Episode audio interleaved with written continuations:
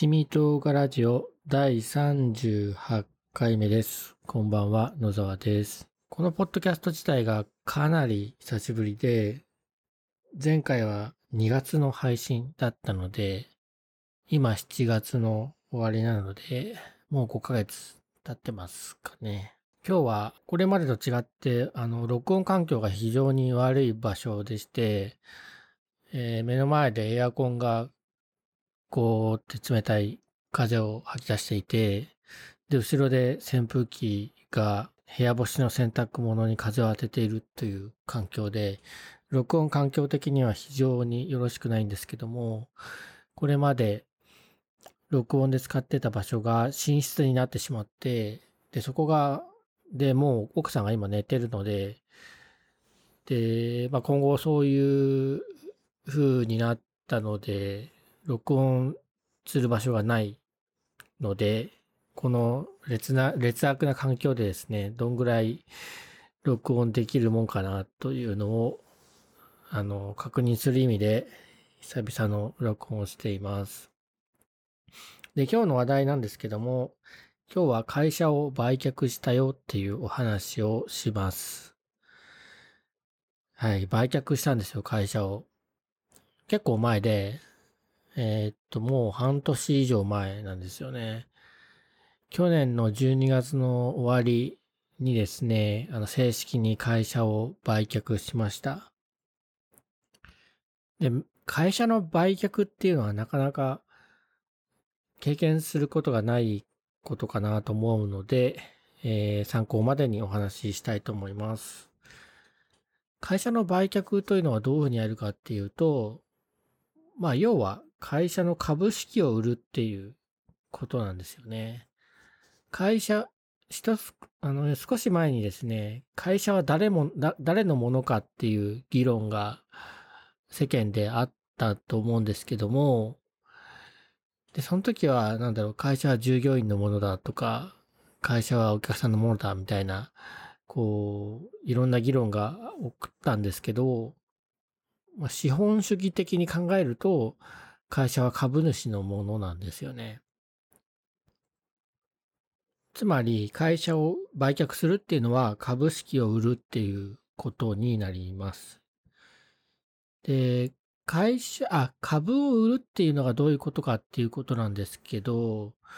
まずあの、日経平均株価とか、あの、ありますよね。あとはまあニュースで、えっ、と、日経平均株価もやるし、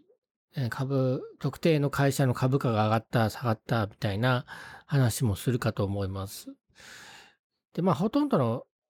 日本の会社は、というか株式会社ってつく会社は、株を発行して資金を調達していて、で、株を売ったり買ったりできるわけなんですけども、実はその株を売ったり買ったりっていうのが、その自由にできるのは上場している会社だけなんですね。えっ、と、株を売ろうと思っても買おうとしている人がいないと売れないし、株の価格が決まってないと売ったり買ったりもできないですけども、その上場をした会社というのは株式市場でえっ、と、自由に売買してもらうことができるようになっていて、で、えっ、と、売りたい人と買いたい人が一定数いて、で、あるタイミングで買いたい人と売りたい人がマッチングして、なおかつ、売りたい人は、この値段以上の値段で売りたいという希望があって、一方で買いたい人は、この値段よりは安く買いたいみたいなのがあって、それで、えっ、と、売買が成立します。で、まあ、そういう取引が一日にまあ何回も行われて、で、まあその平均値がその日の株価ということになります。で、株価が上がるっていうのはどういどういうことかっていうと、あの、まあ株を買いたい人がいるんだけれども、売ってくれる人がいないから、その買う価格を釣り上げる。もっと高い値段で買えますよ。今持ってる人買った価格よりももっと高い値段で買えますよ、みたいにやると、その日に取引された値段が高くなって株価が上がっていくと。反対に、えっ、と、買いたい人がいない場合、そうすると売りたい人が売りたくても売れなくなるので、値下げして売るので株価が下がっていくっていう感じですね。で、まあ、上場している会社であれば、株の売り買いっていうのは、あの、その、その市場を通してできるわけなんですけども、世の中のほとんどの99%ぐらいの会社は株、あの、上場なんてものはしてないわけなんですね。ごく少数の人が、えー、その会社の株を持っている。そして、えっ、ー、と、まあ、自由に売買できないような状態になっていて、その、まあ、本来であれば、その、市場での取引が許されていない、えー、会社、上場していない会社でも株は売り買いできるはずなんですけども、つまり最低限売りたい人と買いたい人が同時に揃って値段の折り合いがついていれば、あの、売買は成立するはずなんですけど、えー、大概の場合、その株式の譲渡制限というのが、あの、あって、その会社の定款という、まあ、会社の決まり事があるんですけど、です。まあ、その決まり事は各会社で決めることができるんですけども、その定款で、えっ、ー、と、株主、株を売る場合は、株主総会の、えっ、ー、と、同意を得ることみたいな、その制限がかかったりしています。で、一応その上場していない会社も株の売買自体はできるわけなんですけど、そうは言ってもそんなに簡単には売り買いできません。というのはまあ買いたい人がまず出てこないからなんですよね。えー、それと、えー、っと、値段を決める方法がないですよ。えー、っとですね、ただ株ってですね、もともとの値段が本当はあって、例えば、えっ、と、会社を設立するときに株を100株発行しますと。で、1株あたり、えー、10万円ですってするとします。そうすると、まあ、1株10万円で100株発行すると、1000万円手に入りますよね。だからあなたに100株、1株10万円で売るので買ってください。買って株主になってくださいって言った時に、100株かける10万円で1000万円のお金をその人からもらうことができるわけです。で、そうして調達した1000万円を元手に会社、え、を起こしてですね、まあ、事業をやっていくわけなんですけども、なので設立当初はそういうふうに一株いくらみたいなのが分かりやすく決まってるんですけども、何十年もやってるとですね、その株価が、あの、当、えっ、ー、と、設立当時の株価が、その現在の会社の株価を反映しているかというと分からなくなってくるわけなんですね。で、まあ、その会社が、その1000万の資本金、あ、資本金、まあ、えっ、と、株式を発行して、1株10万円で発行して1000万円集めて、それで30年、40年と仕事、事業を続けてきたと。その結果、えっ、と、会社には、えっ、と、現金が2000万円あって、で、お客さんが日本全国に1000件あって、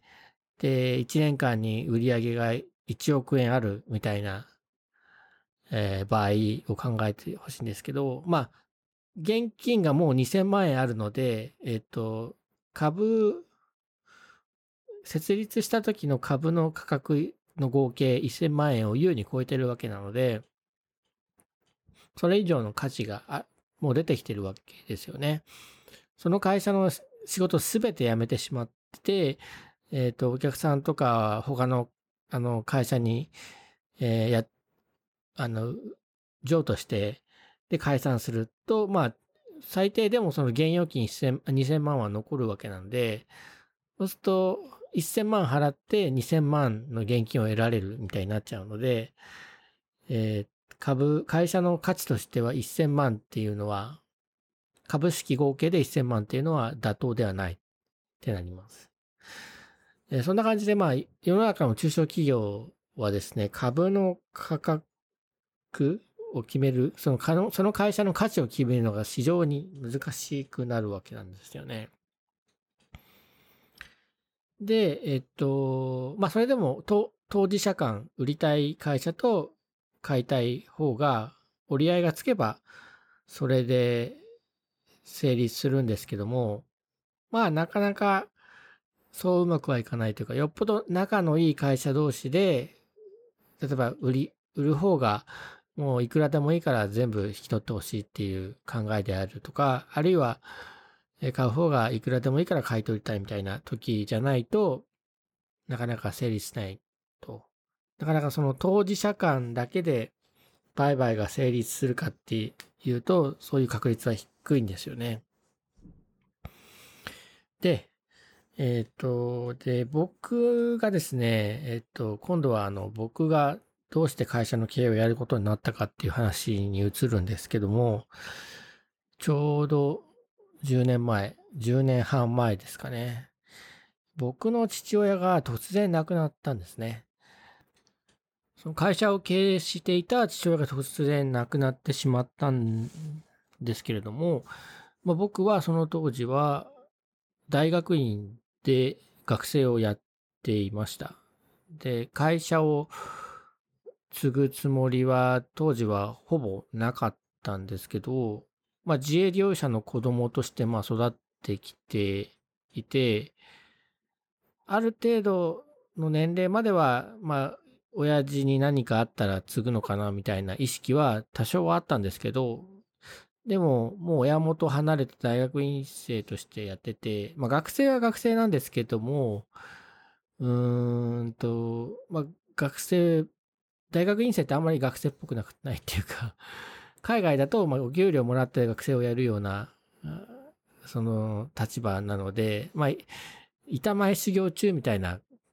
ポジションだったんですよね。で、僕はそっちの研究の世界の方に行きたいなと思っていて、で、もう継ぐ話も、もういいのかなっていうふうに思っていた矢先だったんですね。で、突然の訃報に、あの、当時横浜の方に住んでたんですけど、えっ、と、電話がかかってきて、母親にそういうふうに言われて、急いで家に戻ってきて、で、本当に亡くなっていて、で、慌ただしくお葬式をやったりしたんですけども、で、会社の問題が起きてくるわけなんですよね。父親が経営していた会社なんですけど、ちっちゃい会社なんですけども、まあ、従業員は、その当時、6、7人ぐらいいたんですかね。で、まあ、いろいろこう、問題があるというか、すぐにさ、まあ、閉められるような仕事でもなかったので、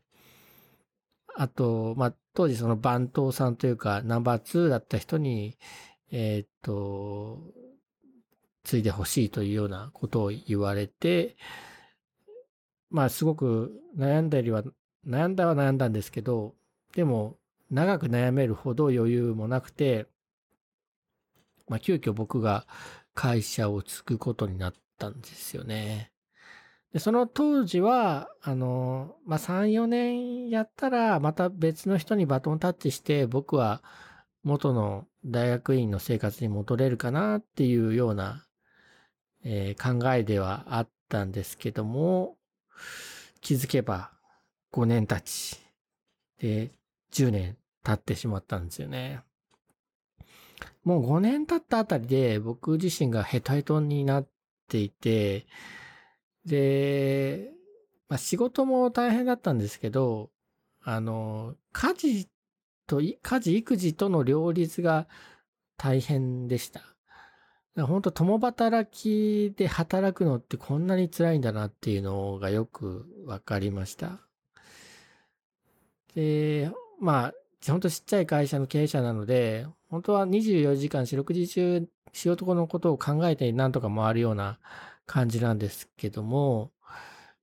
やっぱりその家庭の方も見ないと今度奥さんの方が苦しい状況になってしまうので、えー、最初はその会社の仕事のことばっかりやってたんですけども、徐々に徐々にその家のこともやらざるを得なくなってきて、で、こう、両方が大変でこう引き裂かれそうな日々だったんですよね。はい。で、まあ5年経ったあたりにはもう疲れ切っていて、もう何とかしたい、抜けたいっていうような思いであったんですけども、さっき言ったようなあの感じで、会社を人に譲る、会社を売却するっていうのはそう簡単じゃないですよね。で、てか会社を売るっていうこと自体にやっぱり抵抗はずっとありました。僕自身が。やっぱ父親が、あの、裸一貫立ち上げた会社で、引き継いだ時点で30年続いてた会社だったのかな。っていうこともあるので、そういう会社をこう、誰かに、他に売るっていうのは、なかなか自分としても受け入れがたい決断だったんですよね。いや、というか決断できたのは本当最後の最後の方で、なかなかずっと煮え切れない状態だったんですけども、で5年経った時点でそれで、まあ、自分としても燃え尽きた状態で、それでもなんとかしないといけないんで、えっ、ー、と、どうしようかな、どうしようかなっていうような感じで5年、6年、7年と経っていったんですよ。で、そういう中小企業の会社の売却をですね、専門に仲介している会社があるんですね。ちなみにその会社の売却のことを M&A って言うんですけども、M&A の M はマージで、M&A の A は acquisition で、マージっていうのはあのくっつけるっていう意味です。マージするっていうのは、まあ、上書きするとか、くっつけるっていう意味で、で acquisition っていうのは獲得するっていう意味です。というわけでですね、そのそういう中小企業の会社を、あの M&A を仲介する会社があるのは知ってたんですけども、えっ、ー、と、1回か2回ぐらいは、その、そういうところの人と話をしたりしたんですけども、いかんせんネックだったのがですね、手数料なんですよね。そういう仲介会社に M&A を頼むと、手数料で最低でも2000万円かかるんですよ。2000万円ですよ。で、自分の会社がいくらで売れるかわからないみたいな状態で2000万円なんてそんな払えないですよね。例えば、会社がいくら3000万円で売れたとしても手数料で2000万円持ってかれたら手元に1000万円しか残らない。で1000万円残ってもそこに税金がかかるので多分600万円ぐらいしか手元に残らないと。で、これまでその仕事しかしてなかったので、まあそこでこう仕事がなくなるわけなんですよ。まあ仕事したくないから売るわけではあるんですけど、でも、やっぱりその、いくらで売れるかっていうのがわかんない状態で、その手数料は2000万かかるっていうのを先行した情報として来ると、なかなか多いそれとその M&A の仲介会社に、えー、頼む、あの、気持ちにはなれなかったんですよね。で、まあ本当にどうしようかな、困ったな、みたいな感じで、だらだらだらだら時が過ぎてですね。で、自分がラッキーだったのが、その、向こうから来たんですね。その M&A の仲介会社が、えっ、ー、と、ある時来て、その野沢さんの会社を買いたいって言ってる会社さんがあるのでお話できませんかということだったんですね。で、そうすると今度こっちがまあ、あの、有利というか、あの、うんと言わなければ売らなくても済むようなのことになるので、えー、と、話だけでもということになって話が動き出したんですね。それがおと、おととしの2年ぐらい前ですかね。2年前ぐらいに一回話があって、で、その会社が言ってきた、えっ、と、金額は、あの、そうか、そんなもんかっていう感じと、ではあるけれども、でも、それぐらいだよなっていう感じと、まあ、両方ある感じの金額だったんですね。でそこで初めて、こう、うちの会社の客を客客観的に見た時の金額が分かったというか、やっぱそれぐらいの相場だよなというのが分かって、で、逆に、そでも、うん、もうちょっと高く買ってくれるところもあるんじゃないかなという考えもですね、自分の中に出てきて、まあ、乗りかかった船というか、あの、ちょっと違うかな。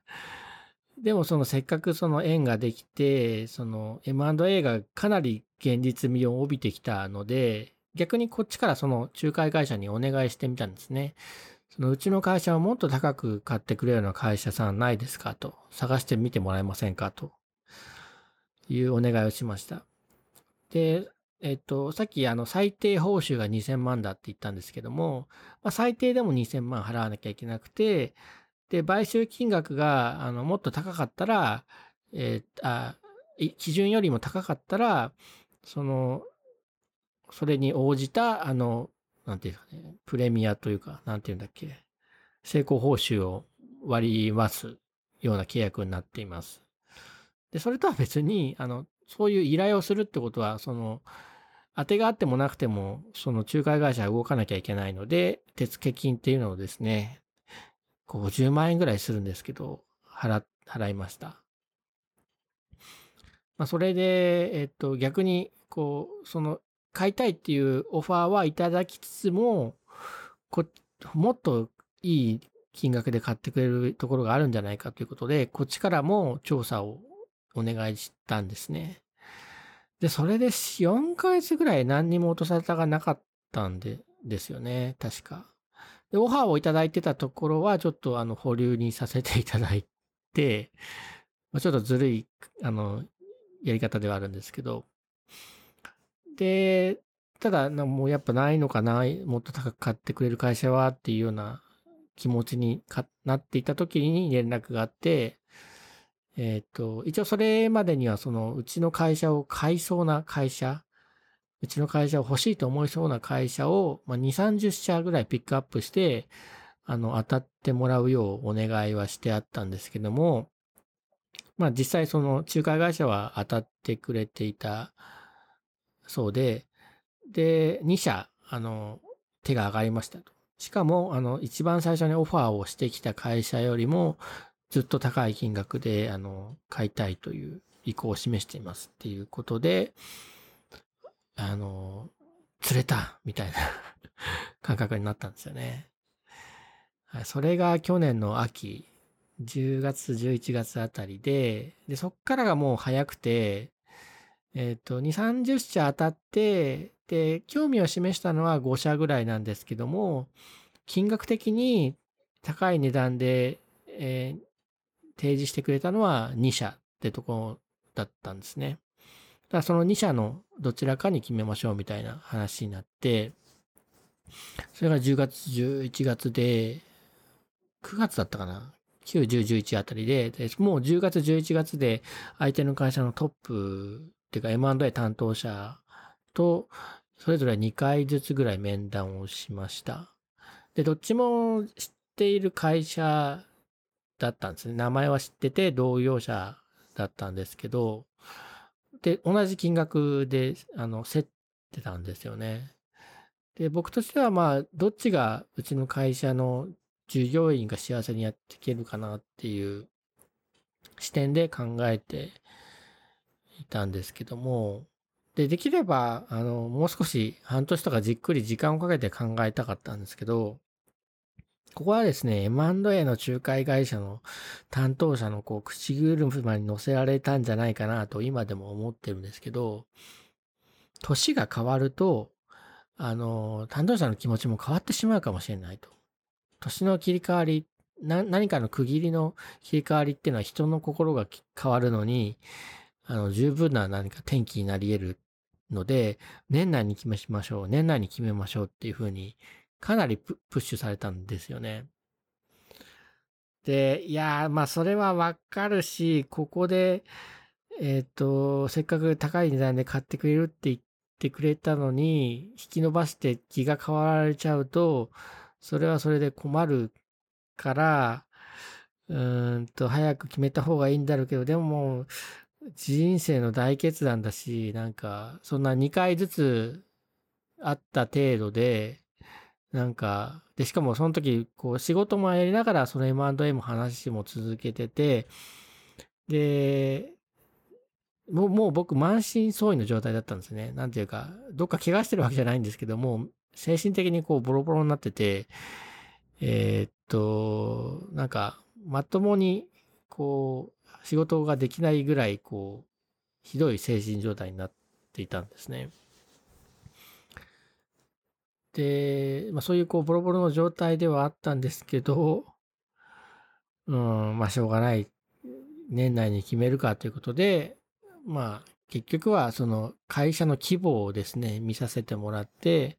あの、大きい会社さんの方が、あの、安泰だろうという、まあ、ちょっと安易な考えなんですけど、そこがまあ、一つの決め手となって、あの、片方の会社さんに決めました。えー、そ、そんな経緯で、えっと、M&A が、あの、や、行われて、で、正式なあの契約、M&A 契約は、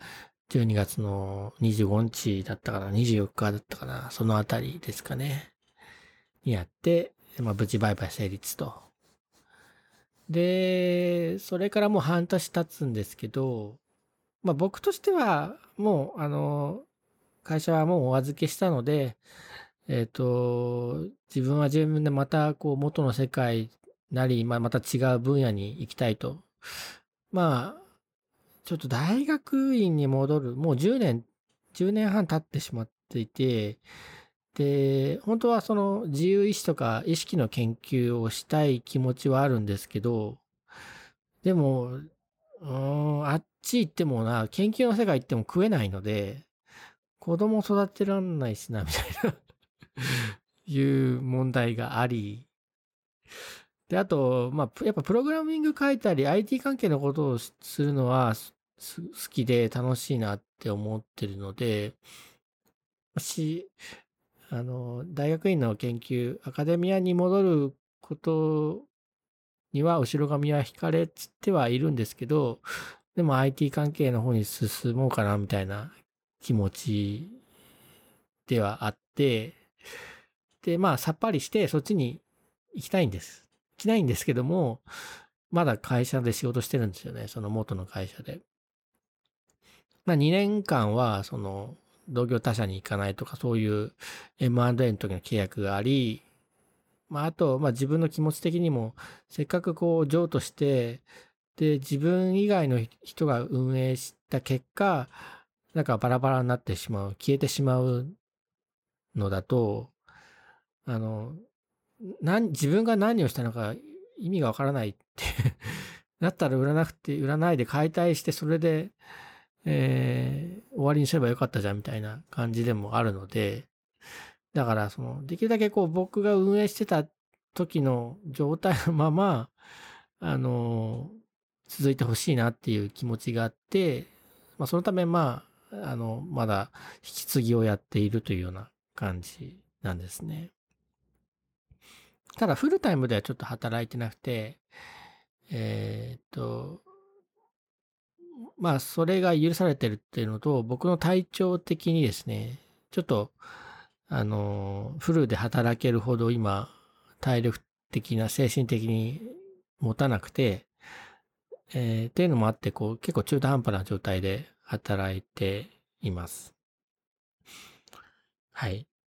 というわけで、M&A をして、まあ、人、人、行きつけたと。あの、肩の荷を下ろせたは下ろせたんですけど、